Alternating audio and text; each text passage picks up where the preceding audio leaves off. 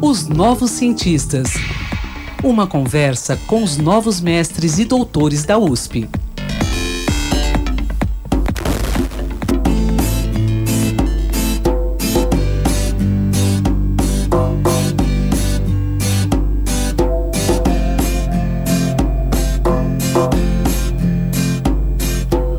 Dia, ouvintes da Rádio USP. Bom dia, Roxane, tudo bem? Tudo bem, Quinto, bom dia. Roxane, uma pesquisa de mestrado desenvolvida lá na Faculdade de Filosofia, Letras e Ciências Humanas aqui da USP, pela educadora Priscila Vasconcelos Silva, permitiu estudar diferentes abordagens didáticas para ajudar no acolhimento de alunos migrantes em uma escola de São Paulo. O estudo ele tem o título de Essa língua também é minha. Imigrantes nas escolas paulistanas como neofalantes de português brasileiro. Essa pesquisa teve a orientação da professora Valéria Gil Condé e testou, entre outras práticas, a produção de um podcast como forma de integrar os estudantes. E a Priscila está aqui com a gente, Roxane, para esclarecer um pouquinho mais sobre esse estudo interessante. Priscila, bom dia. Como é que vai? Tudo bem? Seja bem-vinda. Bom dia, Quinto. Bom dia, Roxane. Tudo bem com vocês? Bom dia, ouvintes também. É, eu estou muito animada para falar da pesquisa hoje. Muito bom, excelente o tema, Quinto. Vamos embora, vamos Bom, eu primeiro quero que a Priscila defina para a gente, para o nosso ouvinte, esse termo que ela usou no título do, do estudo dela, que é neofalante. E também, Priscila, eu quero que você fale, da, além da sua motivação, né, para realizar essa pesquisa, é você dizer rapidamente aí na prática como é que você desenvolveu esse estudo. Então, a gente precisa saber primeiro que neofalante é um termo importado e ele surge lá por volta dos anos 80 para falar sobre é, falantes de uma língua é, minorizada que aprendem essa língua em um momento que não é junto ali do seio familiar, não é a primeira língua que essa pessoa recebe. Uhum. Então, o que, que acontece? É, quando eu falo de contexto de língua minorizada, a gente sabe que no mundo todo, mas ali a gente está pensando principalmente na Europa, nós temos algumas línguas que elas foram proibidas ao longo do tempo, que elas são rebaixadas, colocadas como é, coisa de gente iletrada, gente que nunca estudou, gente pobre do campo. Então essas línguas elas acabaram sendo rebaixadas entre aspas e ficaram sob o teto de uma língua que fosse dominante. Por exemplo, isso acontece na França, temos o francês, mas você tem outras línguas acontecendo lá dentro que as pessoas, ao longo do tempo, depois de tanta repressão, pararam de falar e pararam de transmitir aos seus filhos também. Hum. Falar, ah, eu falo essa língua, mas eu não vou transmitir para o meu filho, ela não dá futuro nenhum. Né? Ninguém considera essa língua uma boa coisa. E isso aconteceu na Galiza. Então, é, o galego foi uma língua que ao longo dos séculos teve é, alguns problemas em relação a ser rebaixada. Durante a ditadura franquista foi proibida. Então, as pessoas pararam de transmitir para os filhos. Falaram, ah, não, né, vou falar em espanhol com as crianças, não vou falar em galego. E aí, Então, nesse sentido, é, é, por isso que a gente fala de língua minorizada. Não é que não tenham falantes ou que seja um número diminuído de falantes, mas que é, dentro da estrutura de língua do país, ela é tratada como se fosse algo inferior. Então, o título de neofalante, ele surge aí. Ele surge dessas, dessas crianças que crescem, elas não aprenderam essa língua minorizada, que é a língua do seu território, e aí elas passam, é, elas aprendem na escola, ou de repente elas precisam aprender porque vão ocupar um cargo público e é obrigatório. Uhum. E aí, em algum momento, elas falam: não, eu moro aqui, nesse território se fala, é, historicamente se fala galego, então eu também sou falante de galego. Mas como elas não aprenderam essa língua no seio materno, né, desde pequenininhas, às vezes elas não são consideradas como falantes legítimos, entre aspas. Uhum. Então, o termo neofalante, ele surge para essas pessoas se empoderarem, né? Nesse sentido de é, utilizarem essa língua e falarem, não, ela é minha também, né? Ela faz parte do meu contexto. Então, eu posso utilizá-la e falar que eu também sou falante. Mas aí, quando a gente fala de falante de língua nativa, né? Nativo, então ele nasceu falando essa língua, tem uma série de critérios que a gente pode definir ali do que é um falante nativo.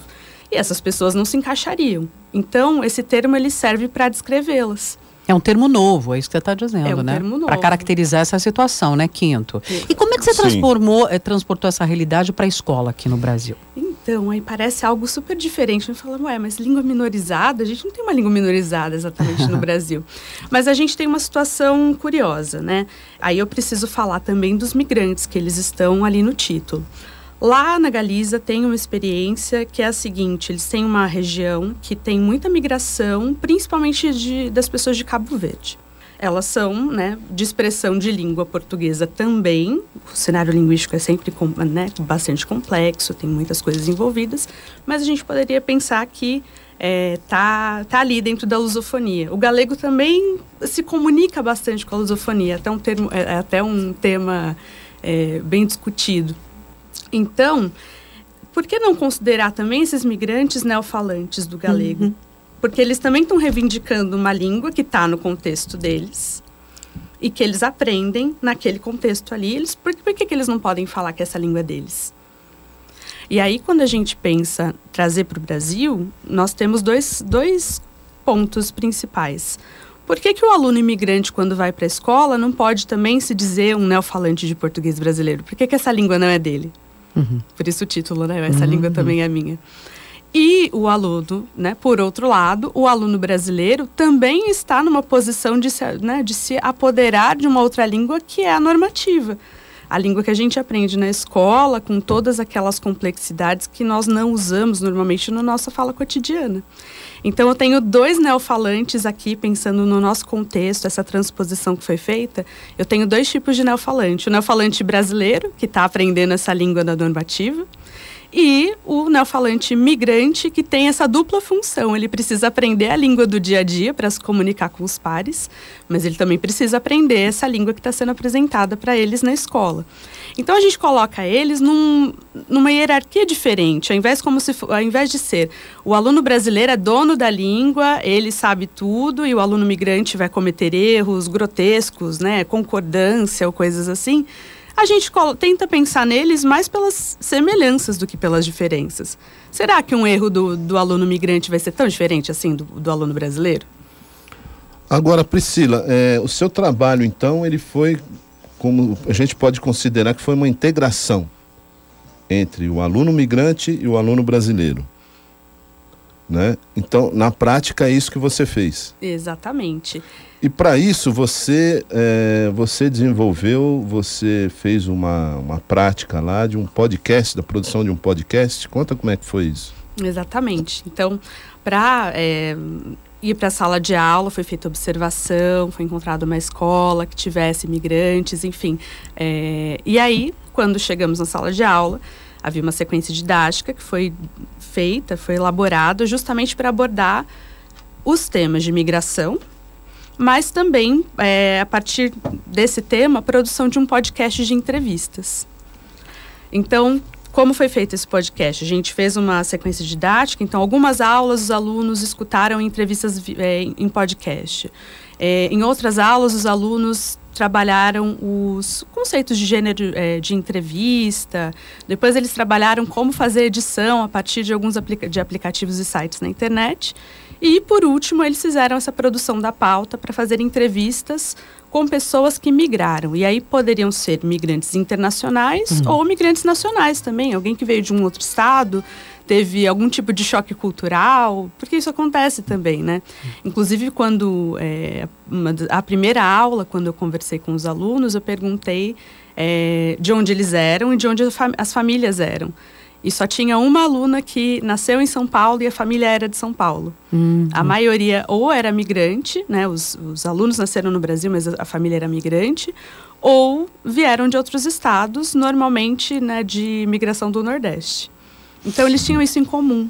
Que interessante. E aí, um pouco, Quinto, imagino, Priscila, que na, nessa produção aparece justamente um pouco do perfil deles, que, né, quem eles são, de que série eles são, que idade eles têm, quais são as principais dificuldades, que eles devem contar isso no dia a dia, né, nessa produção, eh, que eles tiveram como migrantes para se adaptar às escolas brasileiras e o que mais? Preconceito.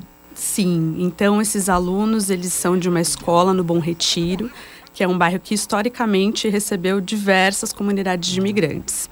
A partir, então tem judeus, tem é, em, ao longo da história, né, a gente teve uma concentração maior ali de, de nacionalidades diferentes. Mas é, a partir dos anos 90 nós temos uma migração muito forte da Bolívia e como essa escola fica no Bom Retiro, é, a gente tem uma, uma grande concentração de alunos bolivianos.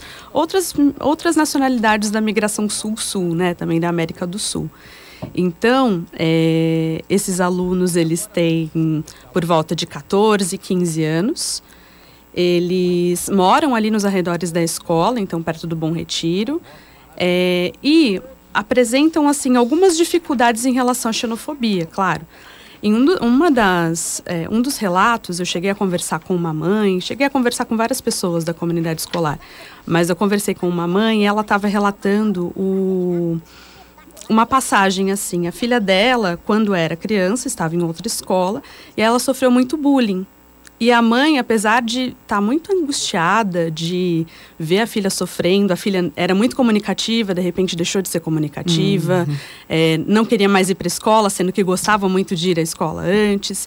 E aí a mãe, ela tem um, um relato muito tocante, deixa eu ver se eu consigo ler aqui para gente também, tem algo interessante aqui, que ela fala é, ela mistura as línguas, tá? Mas aqui eu também vou, vou, vou fazer um relato igual. Então, não falava muito português. Eu não tinha como ir na diretoria. A gente sempre tem medo, porque migrante. A gente tem medo e a gente pensa que a gente não tem direito. A gente pensa que não tem direito a nada. Então, a gente tem que ir. Que eles são donos do país e a gente no canto. Então, boa parte da dificuldade desses alunos ao longo da, da, da, escolarização deles também tem a ver com o preconceito.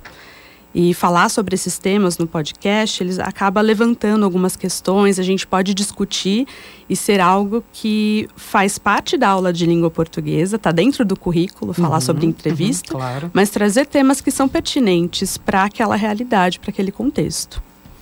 Agora, Priscila, me explica uma coisa. É, vamos tentar ver o outro lado da questão. Né? Ou seja, é, você acredita que existe a necessidade de melhor preparação dos educadores para que eles é, é, para que eles ajudem de forma mais efetiva essa integração? Claro, claro.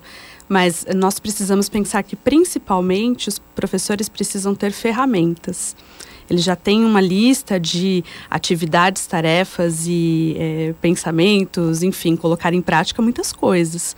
É, e cada, cada escola, cada sala de aula vai ter a sua realidade. Então, às vezes, o professor não tem tempo ou repertório para pensar em tantas coisas assim, tantas estratégias. Às vezes, você está numa sala de aula que tem imigrantes, mas também tem outras questões uhum, acontecendo. É. Então, é, é importante que nós né, ter políticas públicas para isso. É, no estado, essa escola que eu, que eu participei tava, era uma escola estadual. E aí eu fui verificar os documentos, enfim, que tivessem orientações a respeito de imigrantes. E esses documentos falavam de coisas importantíssimas, como leis, como é, acolhimento, porque isso servia também para outros lugares da escola, né? A secretaria, que é o primeiro contato que, uhum. que os pais têm, por exemplo mas não tinha sugestões de aula, não tinha sugestões de atividades, não tinha nem algum tipo de questionamento assim para acender uma luzinha, o professor poder pensar e de repente produzir alguma coisa. Então, é bastante complicado. Então, nós temos que pensar e lutar por mais políticas públicas para facilitar o trabalho do professor também. Bom, e o seu estudo é um caminho. Sim, é uma tentativa. é um caminho possível, mas eu tenho bastante vontade de aprofundar nesse, nesse tema, até no doutorado, e pensar em outras estratégias que seriam interessantes para a gente lidar com os alunos migrantes e os alunos brasileiros também, porque não pode ser uma coisa só direcionada para um grupo. Roxane, estaremos aqui para falar desse que doutorado. É muito interessante, sem dúvida alguma, ou seja, vai levar muito tempo, né, para que eles consigam se adaptar a essa realidade de um lado e do outro, como você bem colocou, o professor também ter ferramentas para lidar com isso. É isso. Bom, ficaríamos aqui por muito mais tempo, mas infelizmente o tempo é é, tem limites. né? Eu quero agradecer a Priscila. Roxane, muito obrigado. Eu é que agradeço. Pelo espaço.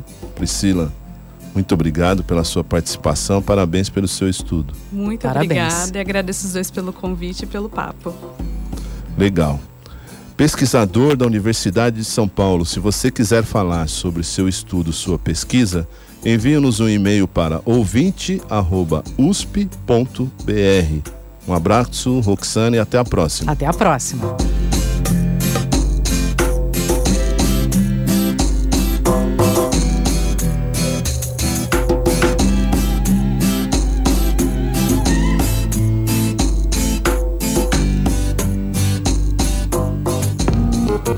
Pesquisas e inovações. Uma conversa com os novos mestres e doutores da USP, os novos cientistas.